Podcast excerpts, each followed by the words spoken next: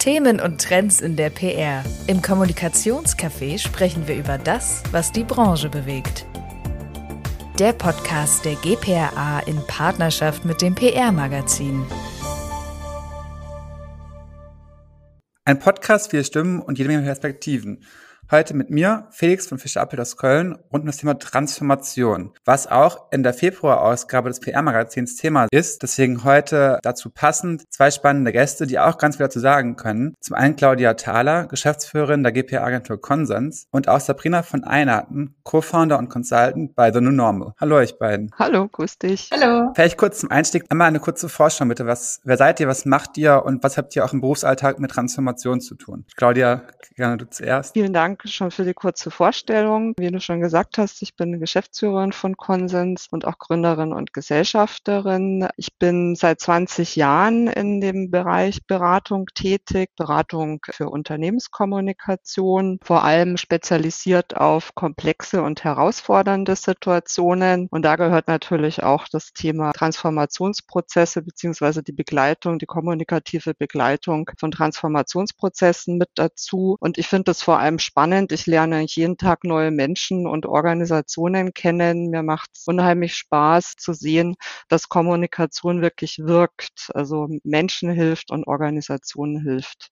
Ja, super, dann übernehme ich mal. Ähm, vielen Dank, dass ich hier sein kann. Ich bin Sabrina. Ich bin die Co-Founderin von The New Normal. Und ich bin total happy, dass ich hier sein kann, weil Kommunikation und Transformation sind so richtig meine beiden Herzensthemen. The New Normal, wir sind ein, ein junges Beratungsunternehmen. Vor vier Jahren haben wir das Unternehmen gegründet und wir begleiten Organisationen, wenn sie sich fit machen wollen für eine moderne Arbeitswelt. Und das geht natürlich immer mit Transformationen einher. Also von daher, wann beschäftige ich ich mich mit Transformationsprozessen eigentlich so all day, every day. Und vielleicht noch ganz kurz zu meinem Leben vor der New Normal. Da habe ich mich äh, viele, viele Jahre im Konzernumfeld rumgetrieben, in den Bereichen Marketing und Kommunikation. Und daher kommt eben meine Passion für das Themenfeld und auch äh, das Wissen darum, wie wichtig denn wirklich gute Kommunikation in Veränderungsprozessen ist. Claudia, wenn du in Unternehmen bist, um sie zu beraten bei Change-Prozessen, bei Transformation, was sind so wichtige Stellschrauben, die es dabei zu berücksichtigen gilt? Ich habe festgestellt über die Jahre, dass wir uns eigentlich immer mehr in Richtung der Strategie hin entwickelt haben. Eigentlich ganz am Anfang äh, uns wirklich auch mit den verschiedenen Abteilungen zusammensetzen müssen, weil es eben nicht nur immer Kommunikation ist, die alles löst. Kommunikation kann eine super Wirkung entfalten, wenn der Prozess richtig aufgesetzt ist, wirklich mit einer guten Planung, desto besser geht's. Und ganz, ganz wichtig, Ressourcen im Unternehmen. Wir können als externe Berater immer ein Stück weit gut reingehen gehen, aber es braucht halt beim Change auch jemanden, der intern einen entsprechenden Stellenwert hat und auch die Dinge gut aussteuern kann. Also am besten ist auch immer, es gibt jemanden aus der Geschäftsführung oder Vorstandsebene, die auch wirklich so eine Identifikationsfigur sind. Und dann fangen wir an, eine Change Story zu schreiben, weil das ist, glaube ich, noch last but not least das Wichtigste von allen, eigentlich das Why zu vermitteln. Also warum passiert das eigentlich alles und was habe ich als Mitarbeiter davon? Und Sabrina, wenn ihr von vornherein gesagt habt, ihr macht eine Beratungsfirma für Transformationsprojekte. Habt ihr ja so ein bisschen eine andere Sicht und Herangehensweise oder würdest du auch eins zu eins genauso vorgehen? Es gibt ja äh, Studien ohne Ende, die uns sagen, dass immer noch über 70 Prozent der Transformationsprozesse scheitern. Und es gibt aber auch genauso viele Studien, die sich damit beschäftigen, warum die eigentlich scheitern. Also die Gründe liegen irgendwie auf der Hand und ähm, ja, Claudia, ich kann mich dabei ganz vielen, was du gesagt hast, anschließen.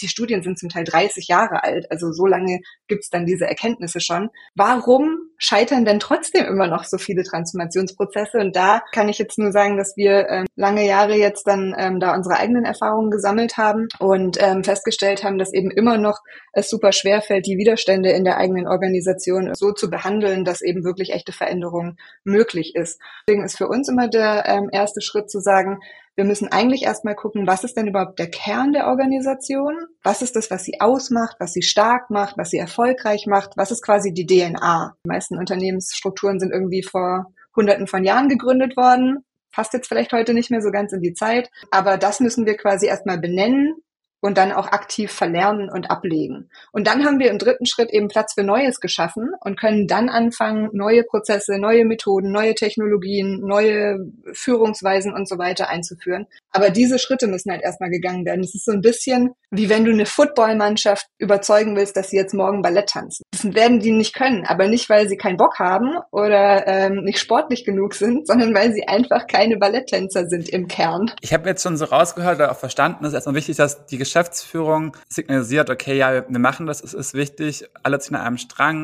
Aber in der Umsetzung oder auch in dieser, in dieser Reise quasi, auch um die DNA herauszuarbeiten, zu schauen, wer ist die Firma und wo kann sie sich hinentwickeln, Wer ist da mit drin? Also welche Köpfe werden zusammengesteckt? Also für uns ist da immer ähm, wichtig, dass eben Top-Down, also das Top-Management und aber auch der Bottom-up-Prozess quasi gleichzeitig stattfindet. Also jeder muss da quasi seinen Job machen. Das Top-Management muss für Vision sorgen und Erlaubnis geben, den Weg für die Transformation so gut es geht freiräumen, müssen aber auch natürlich bereit sein, selbst bei sich ähm, persönlich wirklich Veränderungen eben herbeizuführen. Und dann geht es eben darum, wirklich den Mitarbeitenden die Chance zu geben, ähm, sich zu beteiligen und da möglichst viele verschiedene Perspektiven an den Tisch zu holen, weil das ist ja das, woraus diese Organisation besteht. Also diesen Kern kann man nur gemeinsam definieren, weil man muss quasi da die Leute fragen, die es am besten wissen, und das sind die, die in der Organisation stecken und die jeden Tag erleben und auch mitgestalten. Und Claudia, jetzt mal aus der Kommunikationsschiene wieder gedacht, welchen Stellenwert oder welche Funktion haben dabei die Kommunikationsverantwortlichen im Unternehmen? Die Kommunikation muss immer mit dabei sein, aber genauso auch eben alle anderen wie HR, Vorstand, IT ja oft auch, weil viel Change ist ja auch oft digital transformativ betrieben. Also Kommunikation ist ja relativ breit gefächert. Filme, Podcasts, Blogs, also wo einfach Information vermittelt wird, wo der Prozess vermittelt wird.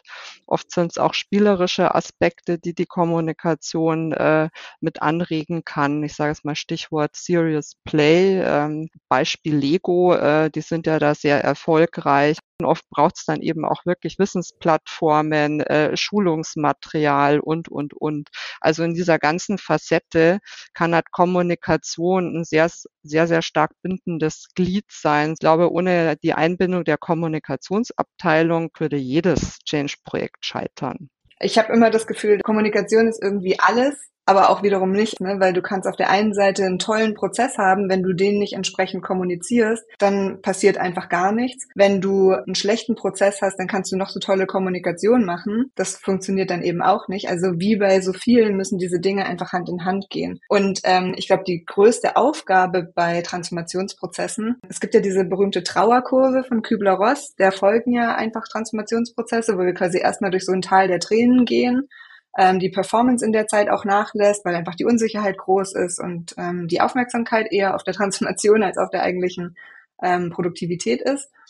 Und die Aufgabe der Kommunikation kann da eben sein, diese Kurve möglichst flach zu halten. Also, dass die Unsicherheit nicht zu groß wird, dass ähm, klar ist, wo wollen wir denn eigentlich hin, dass irgendwie sichergestellt ist, dass alle gut mitgenommen sind. Ich glaube, das ist so die größte Aufgabe der Kommunikation sind jetzt schon mittendrin im Thema und haben noch gar nicht wirklich über Beispiele gesprochen. Also, Sie haben dieses Beispiel gehabt von Footballmannschaft zu Balletttänzern, was jetzt nicht mehr so super praxisnah ist, aber schon ist sehr schön verbildlicht, glaube ich. Habt ihr aus eurer Erfahrung vielleicht so zwei, drei konkretere Beispiele, einfach so ein bisschen zu veranschaulichen, was ein Change-Prozess sein kann und was auch das Ergebnis davon sein kann? Ist uns, glaube ich, allen klar, dass irgendwie auch die Banken in einem sehr, sehr starken digitalen Transformationsprozess äh, sich befinden. Da hatten wir eben den Auftrag erhalten, die neue Strategie, die eben sehr stark mit Change und neuen Rollenbildern, vor allem im Kundenservice und im Vertrieb begleitet ist, umzusetzen und zu gucken, wie kann man da die entsprechenden Mitarbeitenden in den Bereichen mitnehmen. Haben da sechs verschiedene Handlungsfelder identifiziert und haben dann gesagt, okay, wir machen jetzt Unterhaltung.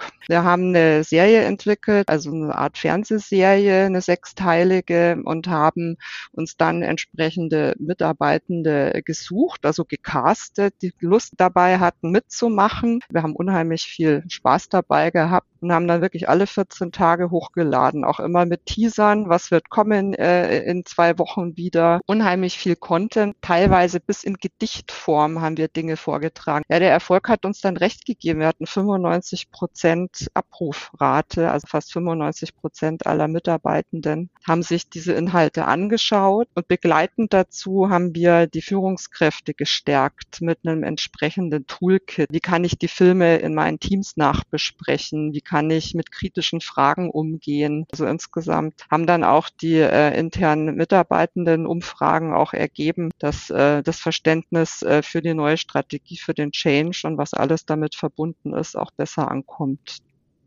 Spannend. Und Sabrina, hast du auch äh, vielleicht noch ein, zwei Beispiele, die eine ähnliche oder noch eine ganz andere Richtung gehen, dass wir so die, die Bandbreite abdecken können? Also was auf jeden Fall super interessant ist, ist, dass das Thema Transformation gar nicht branchenabhängig ist und auch nicht von der Unternehmensgröße oder sonst was abhängt. Unsere Kundinnen und Kunden sind wirklich querbeet durch alle äh, Wirtschaftszweige und ähm, wie gesagt jede jede Größe auch ähm, vertreten. Wir hatten ein Projekt, das war im klassischen Verlagswesen, also die haben einfach Bücher produziert. Das kann man sich vorstellen, ist natürlich irgendwie ein Feld, was vielleicht in Zukunft der Digitalisierung ein Stück weit zum Opfer fallen könnte. Und da haben sie halt festgestellt, so hey, du brauchst einfach wirklich ganz anderes Mindset, um ähm, ein Buch zu produzieren, weil da muss man eben sehr genau sein, da muss jedes Komma stimmen, bevor du da in Druck gehst und so weiter. Und wenn du digitale Produkte ähm, ausbringen willst, dann musst du ja eher so einen agilen MVP-Ansatz verfolgen, musst auch irgendwie bereit sein, mal Fehler zu machen. Das heißt also, dass dieses Unternehmen wirklich einen Kulturwandel hinlegen musste. Und trotzdem, wie gesagt, diesen Kern eben beibehalten muss. Und ja, genau das haben wir dann gemacht. Wir haben äh, da einen, einen, großen Beteiligungsprozess aufgesetzt, ähm, haben in Workshops mit, äh, ich glaube, das waren dann über 50 Mitarbeitende am Ende, in, in, Workshops quasi rausgearbeitet, was denn so ihre ähm, wirklich ureigenen Werte quasi sind.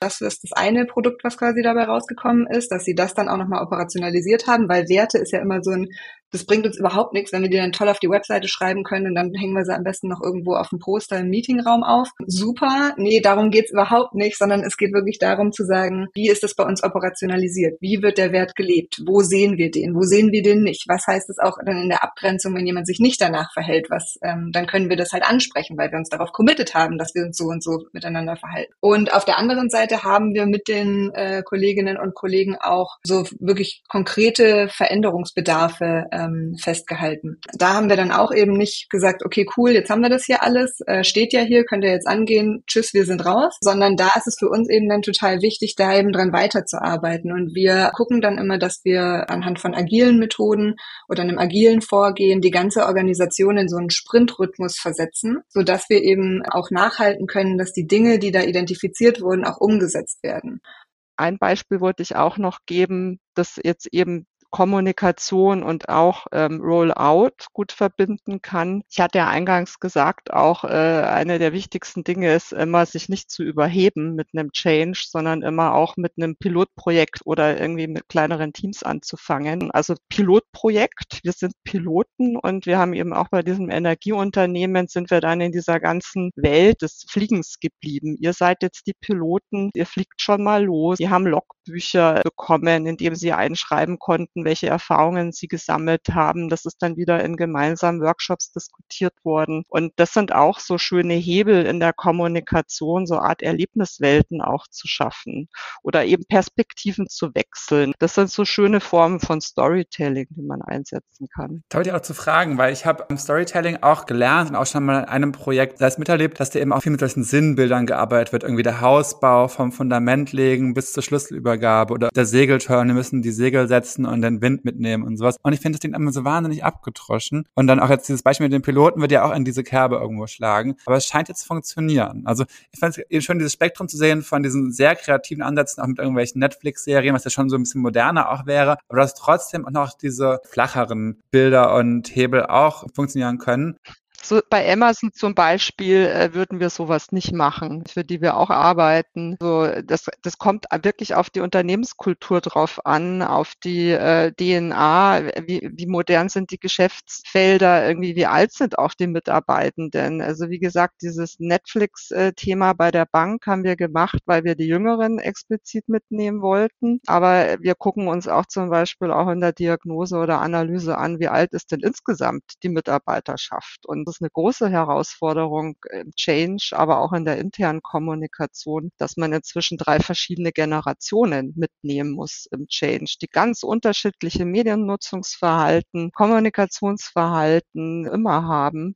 Also das ist so eine ganz, ganz große Herausforderung. Deswegen, ich würde nicht grundsätzlich sagen, dass irgendwas abgedroschen ist. Ich glaube, man muss immer gucken, was für die Kultur passt, wo die stehen in ihrer Modernität auch, was ja eben Arbeits- und Unternehmenskultur betrifft. Ich finde, ich bin da tatsächlich ein bisschen zwiegespalten bei dem Thema. Zum einen natürlich gibt es so abgedroschene Dinger, zum anderen ich würde halt immer empfehlen, das Thema Storytelling nur dann anzufassen, wenn es auch wirklich, wirklich gut ist, wenn es passt, wenn es dem Ziel dienlich ist und so weiter. Weil ganz ehrlich, ich habe schon so viele versuchte und oder gescheiterte Storytelling-Versuche gesehen, die einfach immer komplett an der Lebensrealität von den Leuten vorbeigegangen sind. Also dann sagt man lieber einfach, wie es ist, ähm, ohne dass man jetzt versucht, mit Metaphern und Bildern und so weiter zu arbeiten. Ja, also äh, mit also Storytelling, ich glaube, das ist wirklich, wie du gesagt hast, das ist ja ein weiter Begriff. Also für uns ist das nicht in, in Metaphern, sondern wirklich ähm, anhand von wirklich Handel handelnden Personen ihre Lebensrealität zu zeigen. Ein ganz großer Erfolgsfaktor ist wirklich, also sich wirklich in die Mitarbeitenden, in die einzelnen Zielgruppen einzudenken und zu gucken, welche Sprache sprechen wir. Ich finde, das ist total wichtig. Also wir haben oft die Herausforderung, dass die Unternehmenssprache sehr elaboriert, oft eben mit Anglizismen, immer dann, wenn es in die Produktion geht, da ist es echt super, super wichtig, wirklich zu wissen, wo die stehen und was die umtreibt. Und wir haben eine gute Erfahrung gemacht mit sogenannten Sounding Boards. Also nicht nur in der Kulturanalyse oder ich sage es mal auch in der Analyse von Employer Brands, sondern auch insgesamt solche Boards zu installieren, ähm,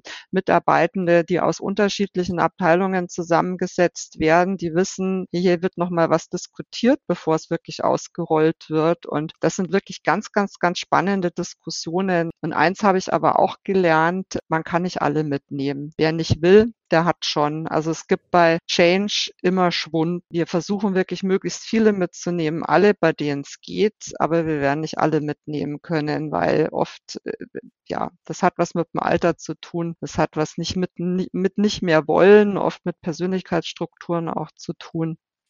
Jetzt mal angenommen, Sabrina, ihr habt Projekte, da habt ihr es ja. gemacht, ihr wisst, dieses Unternehmen tickt so und so, die Menschen brauchen das und das, um den Change-Prozess zu verstehen und mitzugehen. Was macht ihr denn, wenn es trotzdem zu Widerständen kommt und die Menschen nicht mitgehen wollen, obwohl ihr eigentlich genau den richtigen Weg für sie ermittelt habt in eurer Wahrnehmung? Ja, ich glaube, das trifft so ähm, genau den Kern von Transformation. Ich glaube, man muss in unserer Rolle, wenn man so einen Prozess begleitet, darf man nie die Demut verlieren und nie die Offenheit verlieren. Ich glaube, das sind die zwei wichtigsten Eigenschaften, die du da mitbringen musst. Weil wenn du anfängst davon auszugehen, dass du weißt, wie es am besten für die anderen ist, dann hast du eigentlich auch schon verloren. Ich kann, ich kann mal ein ganz plakatives Beispiel bringen, das mich immer noch ein wenig schmerzt, aber ähm, ich teile es jetzt hier mal mit euch. Äh, wir haben mal, ich war, hab mal die Kommunikation geleitet für ein sehr, sehr großes Transformationsprojekt.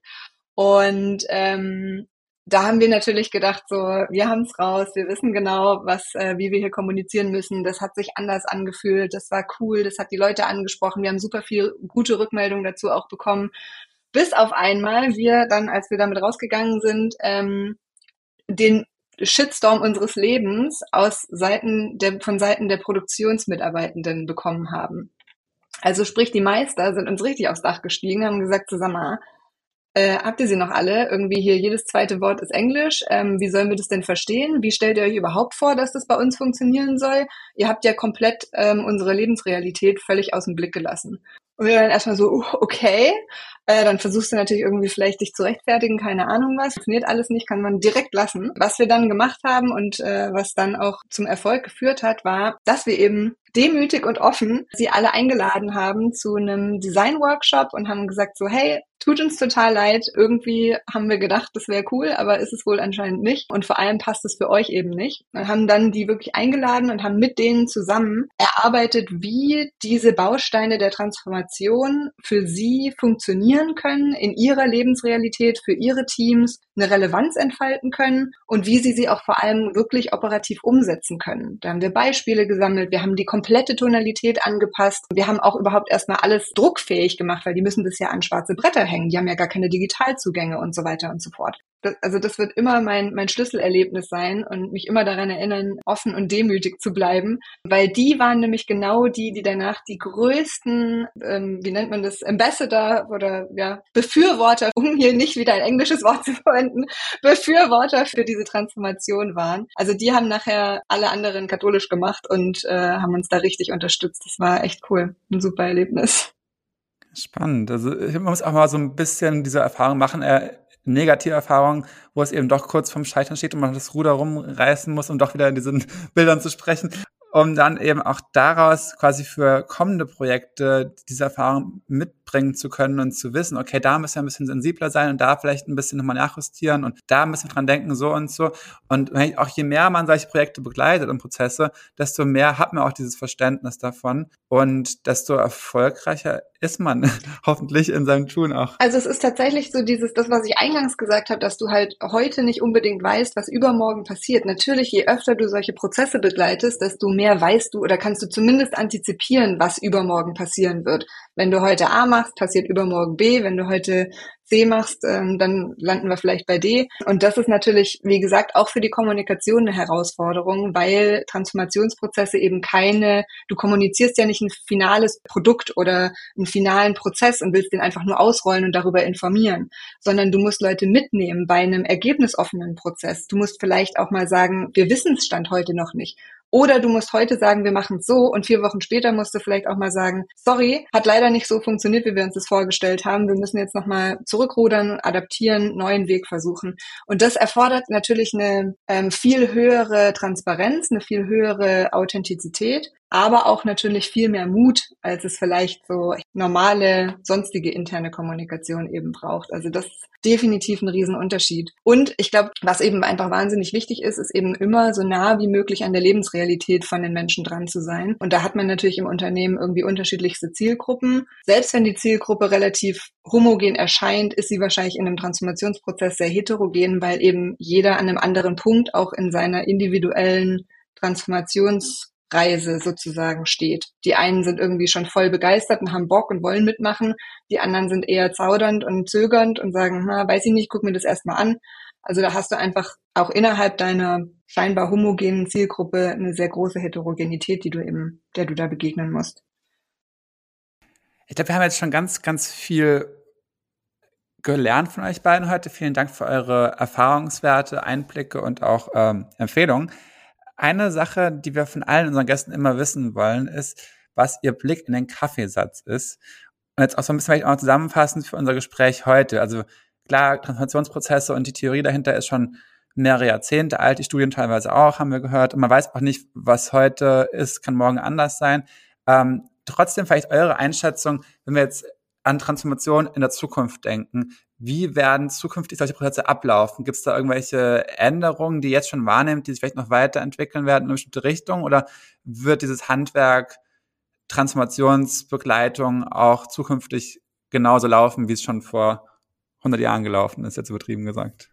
Ja, wenn ich so in die Zukunft blicke, welchen Stellenwert wir Transformation haben oder beziehungsweise wo geht die Reise hin? Also ich glaube jetzt von heute in zehn Jahre geblickt, ich glaube, dass es wahrscheinlich viele etablierte Unternehmen, die eben Transformation nicht mehr als kontinuierlichen Prozess sehen, vielleicht nicht mehr geben wird. Ich glaube auch, dass Unternehmen, die jetzt dran arbeiten, wirklich Transformation als beständigen Prozess im Unternehmen zu sehen und nicht mehr als die Ausnahme, sondern die Regel, die es schaffen, auch wirklich die Veränderungsbereitschaft in ihrer DNA zu verankern, sehr erfolgreich sein werden. Ich glaube, dass unser Job als Transformationsberater in zehn Jahren auch schon sehr stark digitalisiert sein wird, auch mit äh, KI-Unterstützung. Also so, so gesehen, ich glaube, uns wird als Change Management und Kommunikationsberater die Arbeit nicht ausgehen. Ich glaube aber auch, das Angebot an Beratern ist halt dann auch limitiert und äh, weil der Bedarf bei Unternehmen so groß ist, braucht es auch mehr Leute im Unternehmen, äh, die eben gestützt durch entsprechende Tools das besser ausrollen können. Die Digitalisierung und KI werden wir brauchen, um die dadurch ausgelösten Veränderungen auch wieder zu implementieren. Und unsere Profession ist da mittendrin, anstatt nur dabei. Langweilig wird's nicht.